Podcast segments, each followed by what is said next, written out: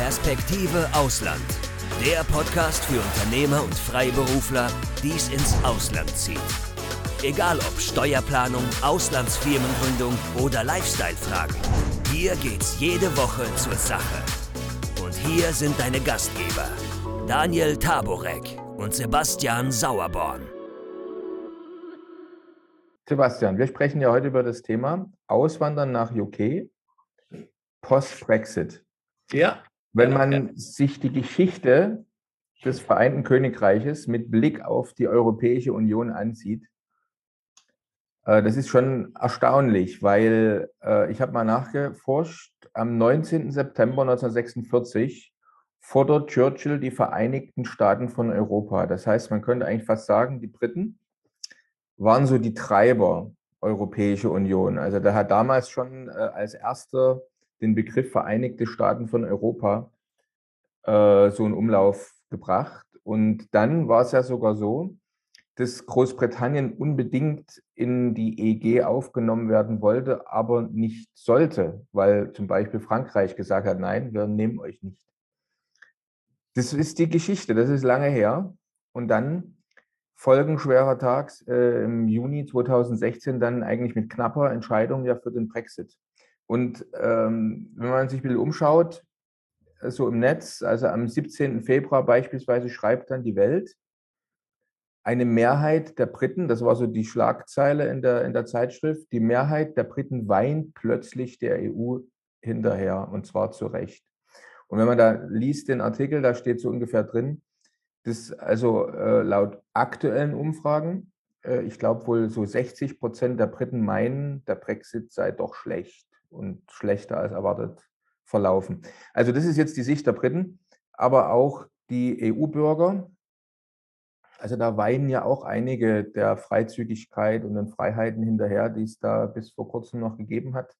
Viele sind ja dahin gezogen.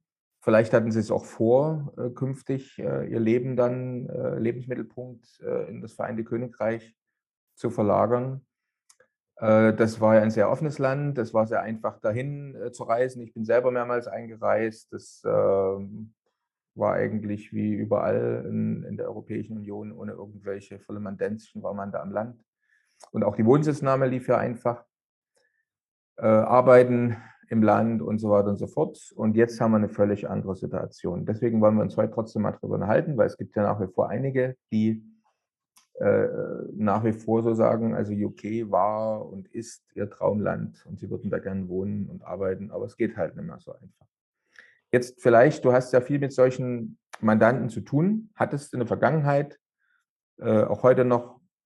Und äh, was sind denn das so für typische Leute, mit denen du zu tun hast, die heute noch im Jahr 2022 sagen, ich würde gerne da einwandern, würde gern dort wohnen?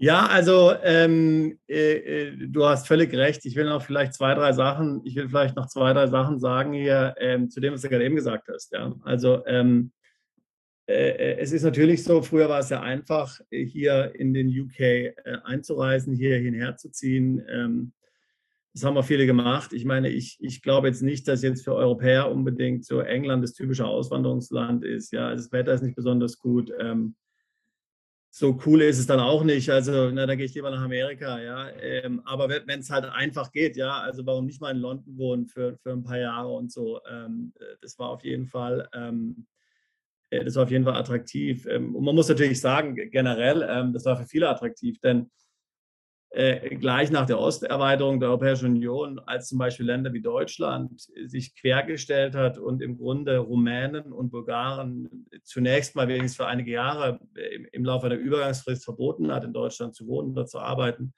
war der UK gleich komplett offen von Anfang an.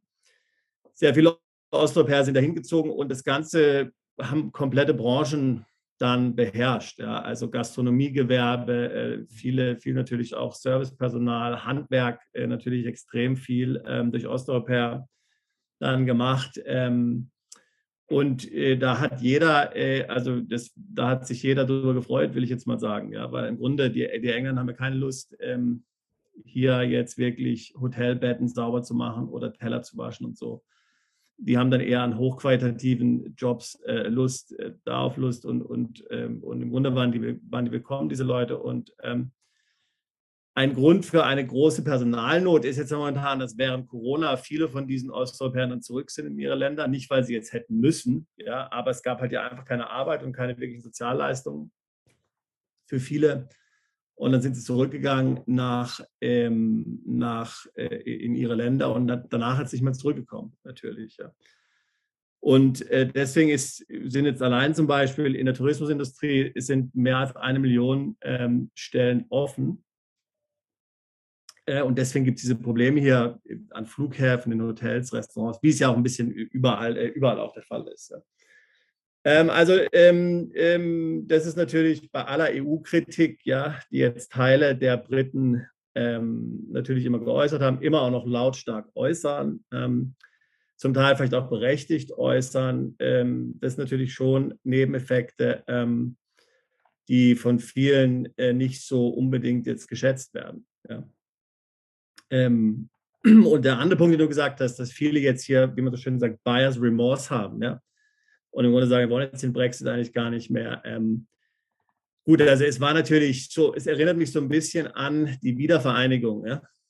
als der Kohl, äh, als der Helmut Kohl da ähm, von, äh, äh, von, von Blumen und Videorekordern gesprochen hat, ja, die jeder hat und, und von blühenden Landschaften und Videorekordern, an denen sich alle freuen. Aber in Wirklichkeit ging es ja doch dann viele Jahre, ja, äh, bis hier in gewisser Weise Ostdeutschland saniert war. Ja. Und das ist bei solchen Projekten, glaube ich, immer ähm, die Realität. Ja. Also möglicherweise wird sich der Brexit irgendwann auszahlen. Ich meine, es kann ja sein, dass sich der Brexit auszahlt. Ich meine, der Euro ist ja ein hochriskantes Unterfangen. Ja, da wird sich keiner drüber Illusionen wirklich machen. Ja, wer weiß, was passiert. Vielleicht wird es alles hier noch ähm, sich positiv auswirken. Ja kann ich mir durchaus vorstellen, oder dass die Briten ihren eigenen Weg eben finden, sich da zu etablieren. Also als, als großes Nicht-EU-Land, sozusagen als größere Schweiz zum Beispiel. Ja. Aber das ist natürlich eine Sache, die mindestens 10, 15, 20 Jahre geht. Ja. Und wenn man sich ähnliche ähm, Entwicklungen angeschaut hat, ich sage zum Beispiel mal nach der amerikanischen Unabhängigkeit oder auch nach der Unabhängigkeit Irlands von UK, da waren erstmal äh, jahrzehntelang ähm, den Gürtel enger äh, äh, schnüren angesagt, ja? weil es gab Unsicherheiten, es gab ähm, Rezession, ähm, es gab ähm, wirtschaftliche Verluste und so weiter und so fort. Ja, es braucht eine gewisse Zeit, ja, äh, bis sowas äh, wirklich Früchte trägt, ja. Und ähm, man darf sich jetzt nicht die Illusionen geben, dass so Brexit oder sowas, wenn es überhaupt mal was Positives wird, ähm, dann nach ein, zwei Jahren für alle funktioniert. Ja, das ist auf keinen Fall so. Ne? Also das, denke ich, ist die, das, das grundsätzliche Problem. Deswegen sagen natürlich viele jetzt, ah, das war vor zwei Jahren oder vor drei Jahren oder fünf Jahren, wir wollen es eigentlich, wir wollen es eigentlich schon gar nicht mehr haben. So, aber zurückzukommen zu deiner Frage. Äh, wer kommt heute nach UK? Also ähm, wir haben im Grunde die verschiedensten äh, ähm, Arten von Mandanten, die hier immer noch gerne herkommen. Also ähm, äh, zum einen äh, gibt es natürlich jetzt äh, Personen, denen es ja einfach gut gefällt, ja, die jetzt hier, was weiß ich, die, die Highlands, äh, die Highlands in Schottland mögen oder den London gut gefällt, ja. Und ähm, äh, das sind sicherlich Mandanten, also ich sage es mal Überzeugungstäter, ja. Ähm, die gerne hinkommt. Dann ist natürlich auch London und so immer noch eine sehr wichtige, oder ist die größte von Europa, ist natürlich, äh, da sind sehr viele wichtige Unternehmen und äh, ähm, äh, Personen, die jetzt hier ein attraktives Jobangebot haben und entsprechend qualifiziert sind, werden ja bekommen auf jeden Fall ohne weiteres ähm, ein Visum. Ja. Äh, das heißt, dieser Personenkreis ähm, gehört, sicherlich, äh, gehört sicherlich auch dazu. Ähm, und, ähm, und, und ansonsten vor allen Dingen Personen, die vielleicht schon einen Bezug hier haben, die vielleicht schon Familie hier haben ähm, und jetzt auch nachziehen wollen, ähm, möchten auch herkommen. Jetzt hast du ja äh, gerade, wenn man das mal so teilt, diese Personengruppen, kann man sagen, wir haben also Leute, die nach Großbritannien einreisen möchten. Also wir reden ja immer darum, darüber länger als sechs Monate zu bleiben. Ne? Weil ich kann ja jetzt heutzutage jetzt einfach nach Großbritannien einreisen und kann ein paar Monate da bleiben, nur halt sechs Monate. Und ich glaube, Du mögst mich korrigieren, aber das könnte ich auch, wenn ich Inder wäre oder Pakistaner wäre. Da brauche ich kein EU-Bürger sein. Ne? Also im Prinzip gibt es da noch ein paar andere ja, Länder, die, das, die das auch dürfen. Naja, also Pakistani vielleicht nicht, weil ich meine, im Grunde sind halt die Länder, die halt visumsfrei einreisen dürfen, ja. ja. Also da gibt es da gibt's schon eine Liste, ja. Ich glaube jetzt nicht unbedingt, dass jetzt Pakistan dazugehören, aber ja, also auf jeden Fall eine große Liste, eine große Liste von Ländern. Genau. So. Du hast recht, also, es geht tatsächlich um Leute, die auswandern wollen, genau. So. Und jetzt reden wir mal über die, die länger als sechs Monate bleiben wollen, die also wirklich dort wohnen wollen, ihren Lebensmittelpunkt dahin verlagern wollen, sei das jetzt vor ein paar Jahren oder vor länger.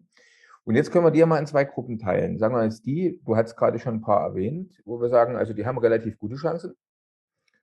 Und ähm, da hast du gesagt, also es sind welche, die ein Jobangebot haben mit einem äh, doch etwas höheren Einkommen. Für die ist dann relativ einfach wahrscheinlich ein Visum zu bekommen. Oder welche, die auch die sogenannten gesuchten Berufe haben, wie Ärzte, Krankenschwestern und was dann auch so alles dazugehört. Ähm, dann wissen wir ja diejenigen, die sowieso Familienangehörige haben. Also wenn jetzt da mein Vater oder wer auch immer da wahrscheinlich wohnen würde oder ein Ehepartner sowieso schon da Aufenthalt hat, wird das auch relativ einfach sein. Wer hat denn jetzt aber eigentlich leider keine Chancen, beziehungsweise sehr geringe Chancen? Aber du sagst also, die Leute, für die ist es momentan ganz schwer. Genau, ich will vielleicht noch davor sagen, also das System, was hier eingeführt wurde jetzt, ja, ist so ein Punktesystem, wie man das zum Beispiel von Kanada oder Australien kennt, ja. Und also wenn man unter einem gewissen Alter ist, hat man Punkte, wenn man entsprechende Qualifikation hat, hat man Punkte, wenn man gesund ist, hat man Punkte, wenn man ein Jobangebot hat, bekommt man Punkte, ja.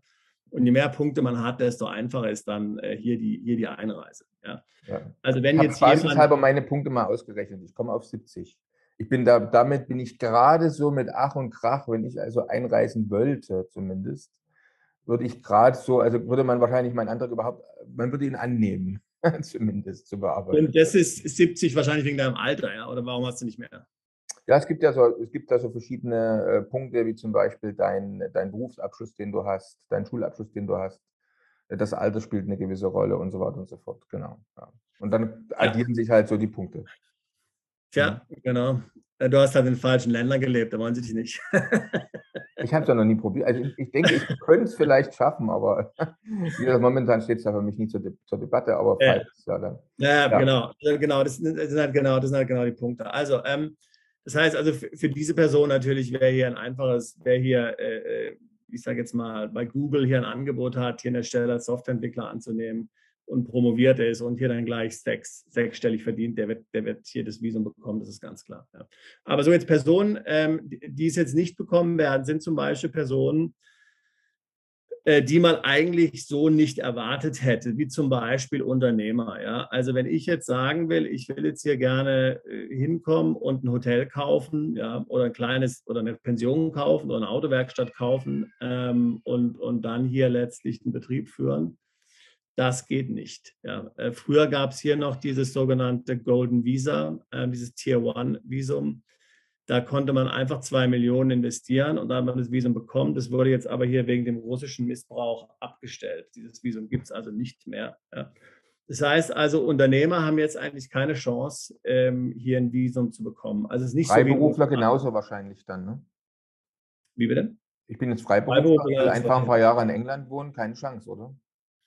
Genau, genau das Gleiche. Also ähm, außer eben andere Visa-Kategorien kommen in Frage. Ich meine, USA erkennt man das ja, da gibt es sowohl Freiberufler-Visa, äh, auch in Deutschland gibt es Freiberufler-Visa, als auch jetzt zum Beispiel Unternehmer-Visa. Also ich kann in den USA ja mit einem relativ bescheidenen Betrag, 50.000, 100.000, den investieren und mhm. bekomme dort, also als Deutscher sowieso rechtssicher ein Visum. Ja.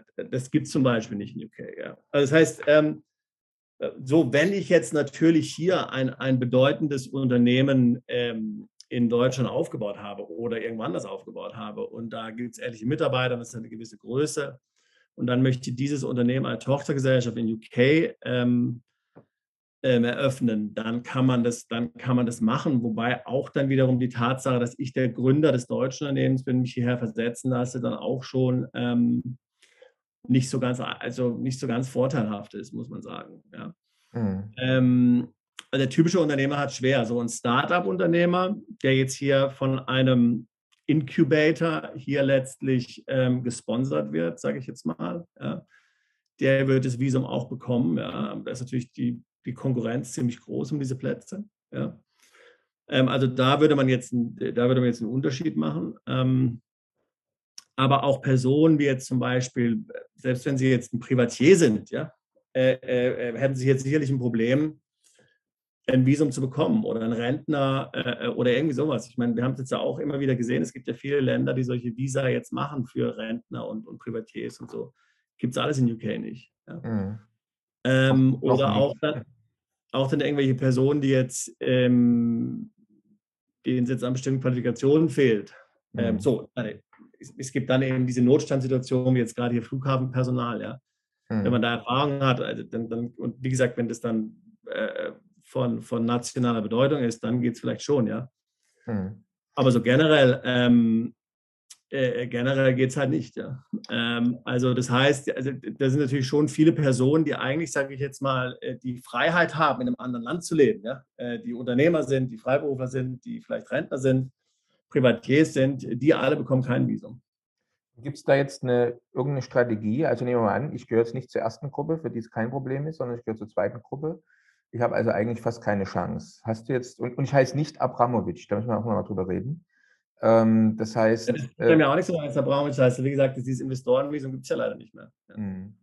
Also ähm, hast du irgendeine Strategie, hast du irgendeinen Tipp? Oder eine, würdest du jetzt, wenn ich jetzt bei dir Mandant wäre und mich von dir beraten lassen möchte, hättest du dann so eine Art ähm, dritten Weg? Um naja, also wir haben schon, also wir haben schon natürlich die verrücktesten Sachen erlebt. Also wir haben es schon erlebt zum Beispiel, dass jemand mit 60 wieder auf die Uni gegangen ist. Ja?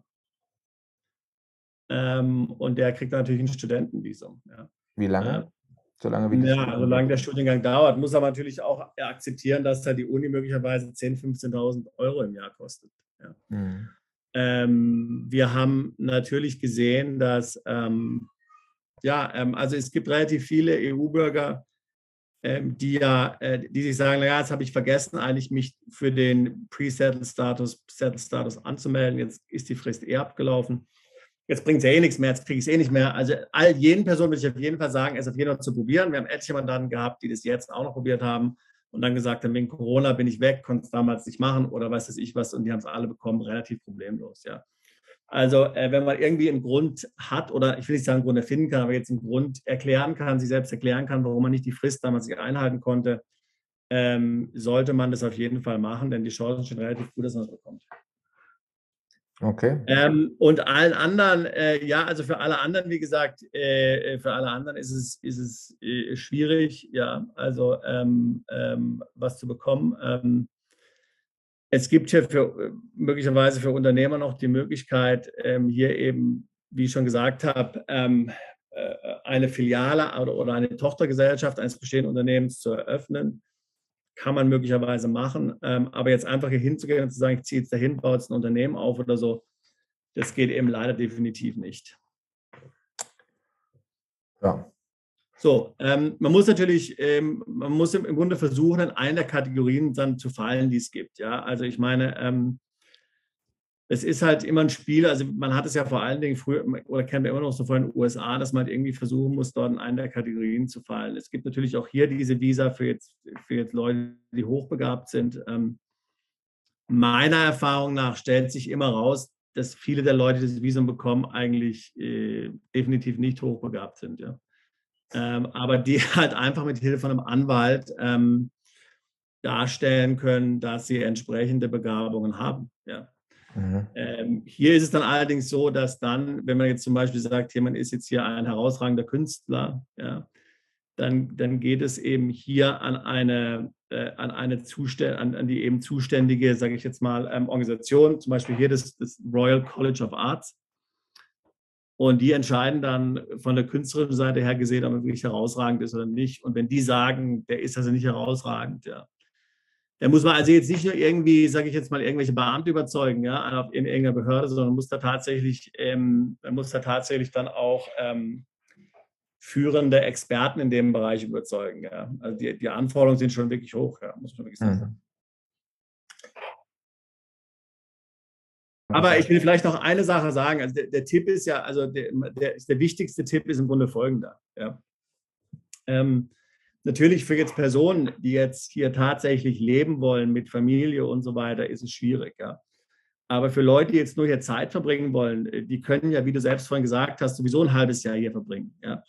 Also es ist im Grunde, man muss sich, wenn man jetzt hier gerne Zeit verbringen möchte oder auch hier Business machen möchte, hier sich, äh, hier Geschäftspartner hat, hier vielleicht sogar ein Büro hat, ja, mit, mit Mitarbeitern, ähm, dann kann man hier trotzdem ein halbes Jahr verbringen am Stück, ja, was ja eine lange Zeit ist, ja. Also die Frage ist jetzt für viele Leute, ja, äh, die jetzt vielleicht sich aufteilen zwischen zwei oder drei Orten, ja, ist das oftmals eigentlich bei weitem genug. Ich meine, in den USA sind es nur drei Monate, da kann man jetzt noch verstehen, dass man ein Visum braucht, ja, aber hier sind es sechs. Ähm, also für viele reicht es effektiv aus, um das zu tun, was sie tun wollen und die sind dann eh ganz gern wieder mal weg. Ja. Und ist es jetzt ähm, das Visum, was Sie da anbieten, sechs Monate pro Jahr oder ist es so, dass ich, wenn ich einen Tag ausreise oder einreise, ich wieder sechs Monate bleiben kann? Es gibt ja verschiedene Regelungen in verschiedenen Ländern. Ähm, das, ist ja, das ist ja nirgendwo genau definiert, auch in den USA nicht so definiert. Ja. Also das heißt, in den USA ist das immer so mit dem Visa Waiver. Ähm, also ich kenne Leute, die mit dem Visa Waiver de facto in den USA leben. Ja. Mhm. Das heißt, die sind drei Monate da, die gehen dann einen Monat nach Deutschland, gehen wieder drei Monate zurück und gehen wieder mal nach Deutschland, drei Monate zurück. Äh, und das funktioniert seit Jahren. Ja. Mhm.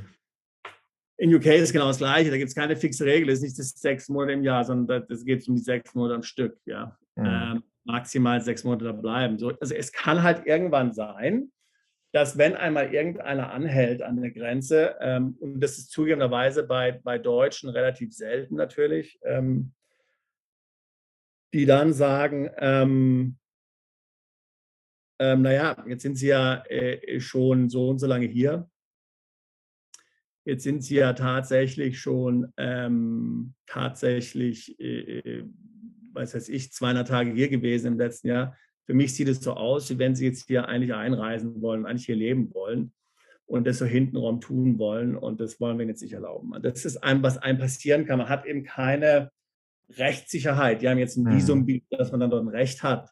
Wobei, auch mit Visum, ich meine, kann der Grenzbeamte einen trotzdem zurückschicken. Ja, mhm. okay, haben wir jetzt mal abgesehen. Ähm, das ist der Punkt, ja.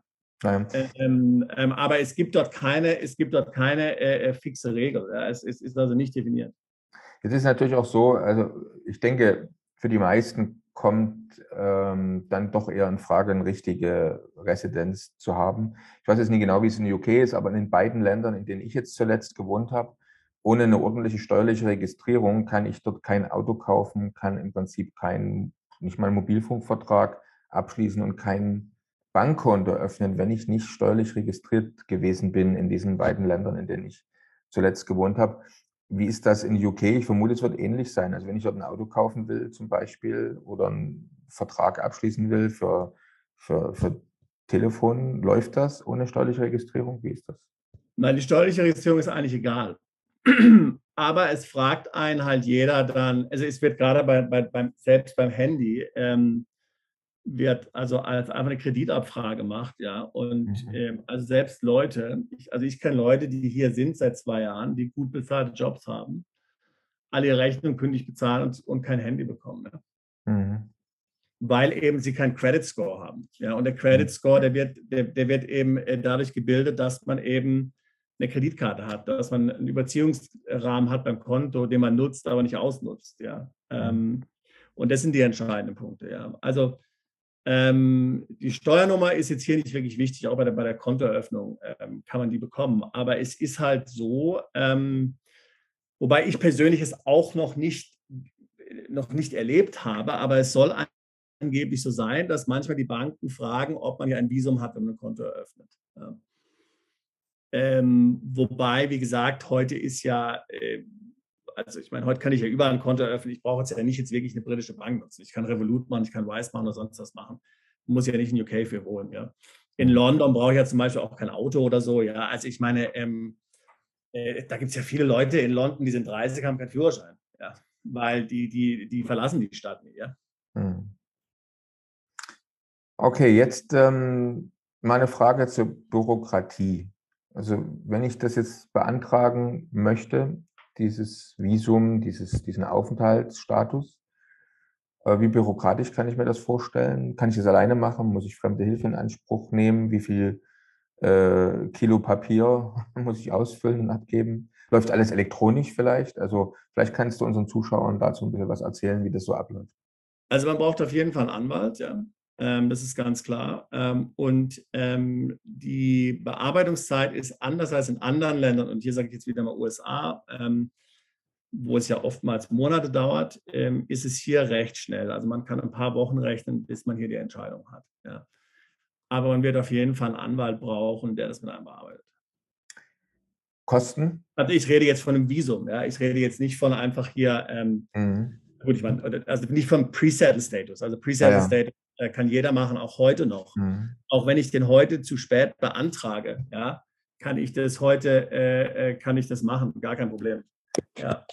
Ähm, ähm, aber für die anderen Dinge, äh, für, die, für die komplizierteren Visum brauche ich auf jeden Fall einen Anwalt, weil die Dinge müssen so formuliert werden und in einem so in, in, und auch so ähm, beschrieben werden, ähm, dass hier, äh, dass es funktioniert. Ja. Jetzt kann es eigentlich passieren, dass dieser Aufenthaltsstatus, dass ich den wieder verliere? Wie muss ich, muss ich den verlängern? Also für, für welche Zeit gilt denn der jetzt? Also wir reden jetzt nicht vom Sechs-Monats-Visum, sondern ich will jetzt also einen dauerhaften Aufenthalt beantragen. Äh, gilt der dann trotzdem immer nur für zwei Jahre zum Beispiel und ich muss ihn wieder verlängern lassen? Wie läuft das dann? Nee, für zwei Jahre eigentlich nicht. Der gilt eigentlich dann schon für mehrere Jahre, aber der ist natürlich zeitlich begrenzt. Ja. Der gilt in der Regel bis fünf Jahre oder sieben Jahre. Ähm, dann kann man manchmal noch verlängern, manchmal kann man unbe unbegrenzt oft verlängern, ähm, aber der ist auf jeden Fall zeitlich beschränkt. Mhm. Und gibt es jetzt irgendwelche Dinge, die ich äh, tunlichst lassen sollte, damit man mir diesen Status nicht wegnimmt? Naja, also jetzt muss ich wieder unser, äh, unser, unser, unser liebes Beispiel hier von Boris Becker bringen. Ähm, wer vorbestraft ist und dann mehr als, äh, oder, oder wer hier dann im Gefängnis sitzt für mehr als zwölf Monate, der verliert, äh, der verliert hier das Aufenthaltsrecht. Mhm. Also das ist was, was ich sicherlich nicht ähm, machen darf. Ähm, ansonsten eigentlich äh, natürlich den Antrag korrekt bearbeiten, die Wahrheit sagen und so weiter. Ähm, das ist natürlich sehr wichtig diesbezüglich, aber ansonsten gibt es ja nichts Besonderes zu beachten. Ähm, jetzt zu den Kosten. Also die Kosten sind natürlich wie immer, solche Immigration-Anwälte sind teuer. Also ich würde mal sagen, äh, Kosten für Visum zwischen 5.000 und 10.000. Für ein Fünfjahres-Visum pro Person äh, muss ich also dann zusätzlich zu den ganzen Visumsgebühren 3.000 Pfund für die NHS im Voraus bezahlen, pro Familienmitglied. Das heißt, bei einer fünfköpfigen Familie muss ich nochmal 15.000 Pfund bezahlen, ähm, damit ich das Gesundheitssystem hier nutzen kann, wenn ich hier wohne. Für ein Jahr, für längere Zeit? Das, die 3000 Pfund sind für, für, für fünf Jahre. Für fünf Jahre. Mhm. 624 Pfund pro Person pro Jahr. Okay. Ja, gut zu wissen. Und ähm, dann bin ich gleichwertig im Prinzip wie alle anderen. Äh, naja, also es, ja, es, gibt ja, es gibt ja in UK keine Krankenversicherung, ja, sondern jeder, der hier wohnt, kann das Gesundheitssystem mhm. hier in Anspruch nehmen. Mhm. Und mit, dem, mit der Gebühr ähm, kaufe ich mir halt dieses Recht letztlich dann das Gesundheitssystem in Anspruch zu nehmen. Habe ich denn dann eigentlich automatisch auch eine Arbeitserlaubnis mit, dieser, mit diesem Aufenthaltsstatus oder muss ich die nochmal extra? Ja, also, naja, es hängt natürlich vom Visum jetzt natürlich ab, ja. Also ich meine, ähm, wenn ich jetzt so ein Visum habe, was an das mein Unternehmen gebunden ist, dann habe ich natürlich eine Arbeitserlaubnis beschränkt auf mein Unternehmen. Ja? Aber wenn ich, äh, und ähm, das heißt, die, oder, oder eigentlich fast alle Visa, die jetzt hier an einer Arbeitsstelle gebunden sind, beziehen sich nur auf diese eine Arbeitsstelle. Ja. Das heißt, ich habe dann eine Arbeitserlaubnis, aber keine, ähm, aber, aber, jetzt kann ich den Job wechseln. Also. Mhm. Wie sollte man sich denn die Lebenskosten sonst so vorstellen? Also du hast jetzt schon die NHS erwähnt, die unbedingt zu bezahlen ist, obligatorisch, damit ich überhaupt meinen Aufenthaltsstatus bekomme, Visum bekomme. Äh, was kommen, mit welchen Kosten muss ich sonst noch rechnen? Also man hört ja immer, dass es sehr, sehr teuer ist, das Leben. Ganz speziell natürlich in London. Aber wir haben jetzt äh, generell, wir haben London, wir haben, äh, wir haben Schottland, wir haben Nordirland und wir haben England. So. Generell, was erwarten mich für Lebenshaltungskosten? Also wie gesagt, ähm, klar, jeder weiß, dass London teuer ist, aber auch London ist natürlich so groß, ja, dass es dort Gebiete gibt, die jetzt wahnsinnig teuer sind und Gebiete gibt, die normal sind. Zusätzlich ist ja so, dass die Mieten in den letzten Jahren Lebenshaltungskosten überall extrem gestiegen sind, auch in Deutschland. Ich glaube jetzt nicht, dass sich jetzt London und, und ähm, äh, München oder so noch groß ähm, unterscheiden. Ja? Wobei es natürlich in London diese verrückt teuren Häuser gibt, wo dann das Haus pro Woche 100.000 kostet oder so. Ja? Tom Cruise hat eine Wohnung, die kostet im Monat, zahlt er Miete, glaube ich, 300.000 oder so. Ja? In London. Ja? Ähm, das sind halt diese verrückten Luxuswohnungen, ja. Ähm, da gibt es halt so viele jetzt nicht in, in anderen Ländern, da gibt es halt in London relativ viele, ja. Aber ansonsten würde ich sagen, klar, die Mieten sind, die, die Mieten sind schon teuer, aber natürlich die Stadt ist so groß in London, dass man auf jeden Fall also was finden kann, was ähnlich dann in der ähnlichen Preislage ist, wie vielleicht in einer teuren deutschen Stadt wie München oder dann auch zum Teil Berlin ist ja auch schon ziemlich teuer ist. Mhm. Ähm, Wobei eben der Standard hier natürlich schlecht ist. Ja. Also ich meine, ähm, ich hatte mal ein Haus gemietet und das war jetzt auch schon vor zehn Jahren in West London. Das hat, glaube ich, 5000 oder so im Monat gekostet und da war in den Badezimmern immer noch so orange Teppich wie in den 70er Jahren. Ja. Also ich meine, äh, man kann nicht erwarten, dass man hier viel für sein Geld unbedingt bekommt. Ja. Also ja. Ähm, der generell, Standard war schlecht. Ja. Generell, wir waren auch vor einigen Jahren mal in London, äh, waren auch bei einigen Leuten zu Besuch. Also ich habe noch nie so kleine Zimmer gesehen. Also die hatten zum Beispiel auch dann Reihenhäuser, Einfamilienhäuseln, aber winzigste Zimmer. Also das, äh, ja. sowas habe ich in Deutschland zum Beispiel noch nicht gesehen. Ja. So ist es, ja. Dann generell ist es aber schwierig, eine Wohnung zu finden oder findet man noch leicht? Also wie ist denn das mit dem Wohnungsmarkt? Wenn ich da jetzt hinkomme, äh, kann es mir auch passieren, dass ich keine Wohnung finde oder dass es ganz, ganz schwer wird, eine Wohnung zu Alles eine Geldfrage, ja, ist alles eine Geldfrage. Also natürlich, es war so, äh, dass zu, zu Beginn von Corona ist alles eingebrochen. Weil erstens haben, sind viele Leute haben London verlassen, sind aufs Land gezogen, sind ins Ausland gegangen. Ähm, mittlerweile kommen viele wieder zurück, die Mieten steigen. Ähm, ich, also Freunde von mir, äh, die haben jetzt vor kurzem äh, haben jetzt vor kurzem sich eine neue ähm, Wohnung gemietet in West London, in einer schönen Gegend. Ähm, die haben wirklich monatelang gesucht, ja. Und das, war jetzt, ist jetzt keine super billige Wohnung gewesen, die die dann gemietet haben, was weiß ich, 2000 oder so im Monat, ja. Für eine mhm. Dreizimmerwohnung, ja. Mhm. Ähm, ja, also ich, alles, was irgendwie bezahlbar ist, ähm, ist sehr schwierig. Also, also das heißt schwierig, gibt es viel, gibt's viel Konkurrenz, ja ähm, ähm, je, teurer es ist, desto einfacher wird es. Hm. Jetzt bin ich also da angekommen in, in äh, Großbritannien, habe eine Wohnung gefunden, habe also jetzt meinen Aufenthaltsstatus für fünf Jahre. Was erwartet mich denn steuerlich? Also womit muss ich da rechnen? Wir können ja vielleicht mal trennen. Entweder Kategorie A, ich habe Inlandseinkünfte oder ich habe Auslandseinkünfte. Worauf muss ich mich da gefasst machen? Also steuerlich gesehen sind wir momentan an einem Zeitpunkt, wo die Steuern so hoch sind wie vor 70, seit 70 Jahren nicht mehr. Also ähm, ich würde sagen, dass sich das mit Deutschland eigentlich relativ wenig ähm, gibt. Ja. Ich würde jetzt hier mal, ähm, äh, ich würde mal zum Beispiel jetzt ausrechnen, ähm, nur mal so als Beispiel, als kleines, ähm, was jetzt jemand hier ähm, mit einem gewissen Einkommen hier äh, äh, ungefähr an Steuern ähm, bezahlen würde. Ja? Also, ähm, mal kurz gucken. So. Also, ähm, bei einem, ähm, bei einem Gehalt ähm, von 53.000 Pfund. Das sind also ungefähr 60.000 Euro. Ja. Ähm, bleibt mir also ein Netto übrig von 39.000 Pfund. Ja, also nochmal, ähm, brutto 53.000 Pfund, ungefähr 60.000 Euro. Netto bleiben mir übrig ähm, sagen wir mal 40.000 Pfund. Mhm. Da muss ich gerade an unsere Aufnahme denken.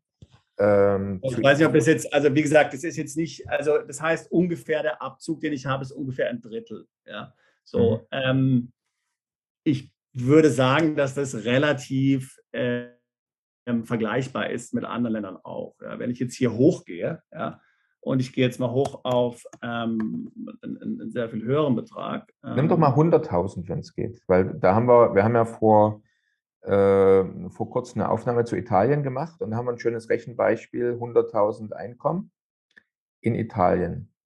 Ja. Vielleicht können wir das mal kurz vergleichen. Weil ich sage mal, wenn ich sage, ich würde gerne in London wohnen, ich könnte mir auch gut vorstellen, in Rom zu wohnen zum Beispiel.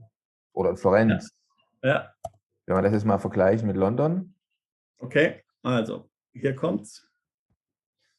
Also, ähm, so bei 100.000, ähm, äh, ich sage jetzt mal einfach wieder ungefähr 100.000 Euro. Ja ist mein, ist mein totaler Abzug ähm, oder, oder, bleibt mir dann netto übrig, ja, bleibt mir dann netto übrig ungefähr, ähm, was haben wir jetzt hier gesagt, äh, 65.000 äh, 65.000 Euro. Pfund. Euro, okay. Mhm. Ja. Also ungefähr 10 Euro umgerechnet. Mhm. Ja. Ja, also das heißt, ähm, ähm, hier gehen dann weg, ähm, hier gehen dann weg, ja, 35 Prozent. Beim anderen war es eher 30, jetzt sind es 35. Ja. Mhm. So, da ist Sozialversicherung und so weiter natürlich dann dabei, klar. Mhm. Ähm, ähm, und ähm, aber ja, das ist so ungefähr die, das wäre die Zahl. Also ich habe noch gut im Sinn. Äh, wir hatten ja äh, über Italien gesprochen, da gab es ja diese besondere äh, Regelung der sogenannten Zuzügler oder Rückkehrer, äh, den Status, den man beantragen kann. Und die haben ja diesen besonderen Status, dass generell nur 30 Prozent des Jahreseinkommens dann besteuert wird und davon dann nur 30 Prozent. Äh, da sind wir bei 100.000 Euro auf eine äh, Einkommenssteuer von 9.000 Euro gekommen. Das ja. war ein relativ gutes Beispiel. Ne? Aber gut, kann man jetzt nie vergleichen. Nur wer jetzt zum Beispiel sagt, ich möchte gerne in einer, einer der größten Metropole Europas äh, wohnen, äh, London klappt nicht, dann könnte er immer noch nach Rom gehen, zum Beispiel. Ja klar, das ist natürlich äh, viel attraktiver, das ist, das ist natürlich klar. Ja. Ähm, aber ich denke eben, ähm, ich, ich, denke eben, dass jetzt zum Beispiel ähm, jemand in Deutschland, gerade wenn er verheiratet ist oder so, ähm, wahrscheinlich auch nicht äh, viel mehr als ein Drittel wahrscheinlich bezahlt, ähm, alles in allem. Mhm. Na gut, also da wissen wir ungefähr, was da von der Steuer her auf mich zukommt. Wie sieht es denn aber mit Auslandseinkommen aus dann? Ja, ähm, da ist eben hier natürlich, äh, da ist natürlich jetzt hier relativ attraktiv in UK. Ja, also wenn ich jetzt sagen wir mal zum Beispiel ausländische Kapitaleinkünfte habe, ja, dann sind diese, ähm, äh, dann kann ich diese steuerfrei äh, vereinnahmen. Ja. Äh, mit dem sogenannten Non-Dom-Status ähm, und wenn diese Einkünfte keinen Bezug haben zu UK. Ja. Also was jetzt nicht gehen würde, ist zu sagen, ich habe jetzt hier, ich bin jetzt hier Freiberufler und habe irgendeine Auslandsfirma, die meine freiberuflichen Leistungen, die ich hier in UK erbringe, mehr oder weniger abrechnen mit Kunden. Das funktioniert nicht. Ja. Weil dann ist ja die, wird die Tätigkeit hier in UK erbracht und damit hat die Tätigkeit einen Bezug zu UK. Ja. Wobei Aber viele immer noch diese Auffassung haben, dass das geht. Ne? Übrigens ja nicht nur was Großbritannien ja, ist, sondern generell. Haben ja extrem viele Freiberufler, die denken, ich gehe in irgendwie Land äh, X, arbeite von dort aus und dann zählt alles, was ich da im Internet mache, als Auslandseinkommen, was natürlich völlig falsch ist. Ne? Aber letztendlich äh, machen das immer noch viele so, ne? dass sie sich so steuerlich ähm, veranlagen dann. Ja, aber mal angenommen, ich habe jetzt zum Beispiel ein Unternehmen auf Malta ähm, und, und ähm, ich bin einfach nur Eigentümer, ohne jetzt selbst in den Betrieb involviert zu sein. Also ich bin kein Geschäftsführer, ich arbeite nicht für das Unternehmen, es ist einfach mein Unternehmen und äh, ich beziehe dort ähm, jährlich entsprechende Dividende, Gewinnausschüttung. Ähm, dann ist die in UK steuerfrei, vorausgesetzt, äh, dass mir diese nicht nach UK ausbezahlt wird oder hier nicht verbraucht wird. Genau, auch noch ein wichtiges Detail. Wie sieht es denn jetzt generell mit Kryptohandel aus? Kryptotrading, wie ist denn da das Königreich dazu eingestellt? Also Kryptotrading, also die schlechte Nachricht ist, das fällt nicht unter den Non-Dom-Status. Das heißt, ich gerade eben gesagt habe, dass Auslandseinkünfte steuerfrei sind, fällt auf keinen Fall unter den Non-Dom-Status. Das heißt, sie sind immer hier zu versteuern. Und jetzt geht es einfach um die Frage, wie sie zu versteuern sind. Ja, ähm, bin ich jetzt jemand, der jetzt nur ab und zu tradet, dann äh, wird es im Grunde gesehen als Kapitalerträge. Das heißt, ich zahle einfach eine Kapitalertragssteuer auf, einen, auf den Verkaufserlös und die Kapitalertragssteuer fängt bei 20 Prozent an, geht bis zu 38 Prozent, richtet sich dann ein bisschen nach, dem, nach der gesamtsteuerlichen Situation. Also nicht sehr attraktiv, ja. Ähm, bin ich allerdings beruflicher Trader, dann muss ich hier dann ähm, ganz normal Einkommensteuer auf die Erlöse zahlen, es ja gewerblich ist. Mhm. Genau. Jetzt ähm, kommt der ein oder andere Zuschauer, Zuhörer zum Schluss. Also ich würde es gerne mal versuchen mit UK. Mich reizt das oder ich habe es mir schon mal vorgenommen. Äh, träume davon, in diesem schönen Land zu wohnen und jetzt habe ich gelesen, gehört, der Sebastian Sauerborn, der bietet da Unterstützung an. Welche Unterstützung, welchen Service leistet äh, dein Unternehmen und wie kommt man an die Unterstützung? Was, wie, wie läuft das dann ab? Also wir äh, betreuen ähm, seit 2006 deutschsprachige Mandanten, die ähm, nach UK umziehen, ähm, hier Unternehmen gründen und ähm, hier anderweitig geschäftlich aktiv sind oder hier steuerpflichtig sind, weil zum Beispiel Produkte, Dienstleistungen verkaufen. Das heißt, das ist unser Tagesgeschäft, Mandanten aus Deutschland, Österreich und der Schweiz zu betreuen, die irgendwie hier einen Bezug haben zu UK. Ähm, äh, äh, das Einfachste ist, auf unsere Website natürlich zu gehen, ähm, stmatthew.de. Und ähm, da kann man Beratungsgespräch buchen oder man kann Angebote antworten, man kann auch viele Dienstleistungen direkt ähm, online ähm, bestellen. Wir kümmern uns um die komplette steuerliche Abwicklung in hier in UK, äh, wie das man das auch kennt von einem deutschen Steuerberater. So machen wir das hier in UK äh, für unsere Mandanten. Klasse. Dann danke ich dir auf alle Fälle für die vielen Antworten und für das Gespräch. Sehr gut.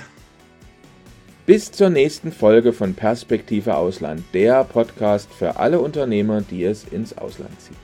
Übrigens, wenn ihr keins unserer interessanten Videos mehr verpassen wollt, dann klickt doch jetzt gleich auf den Abonnieren-Button und auf die Glocke.